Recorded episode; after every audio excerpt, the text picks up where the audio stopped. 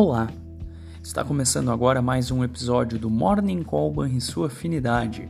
Eu sou Daniel Boss, analista de economia do Banrisul, e hoje é terça-feira, dia 26 de dezembro. Hoje está sendo dado início à última semana de 2023. A liquidez deverá ser reduzida nos principais mercados do mundo, e a volta do feriado de Natal mostrará um clima morno nos mercados.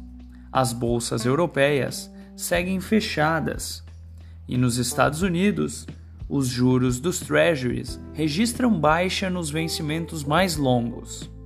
O dólar, por sua vez, opera sem sinal único ante moedas pelo mundo, com investidores ainda atentos à política monetária do Banco Central americano.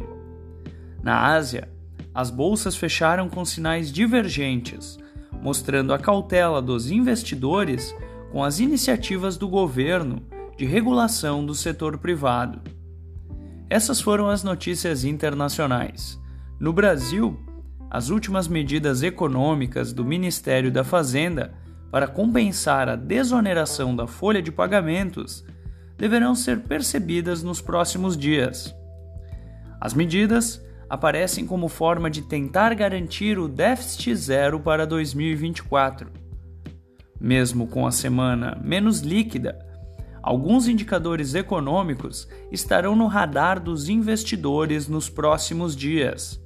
Hoje, por exemplo, teremos o Boletim Focus do Banco Central como ponto alto, o último do ano, por sinal. A disparada do minério de ferro na madrugada poderá impulsionar ações diretamente impactadas pela commodity. Vale lembrar que o petróleo não mostra grande tração nesta terça-feira. Os mercados de câmbio e juros deverão acompanhar as oscilações dos ativos no exterior, que por enquanto são bastante moderadas. Fechamento do mercado. O dólar encerrou a sexta-feira com queda de 0,5% aos R$ 4,86. O euro recuou 0,4% aos R$ 5,35. O Ibovespa subiu 0,4% aos 132.750 pontos. O S&P 500 subiu 0,1% aos 4.754 pontos. O DI futuro para janeiro de 2025 o juro curto caiu 2 pontos base a 10,04% e o DI futuro para janeiro de 2030, o juro longo, caiu 4 pontos base a 10,18%.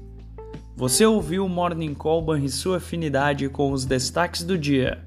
Acompanhe de segunda a sexta-feira o nosso overview.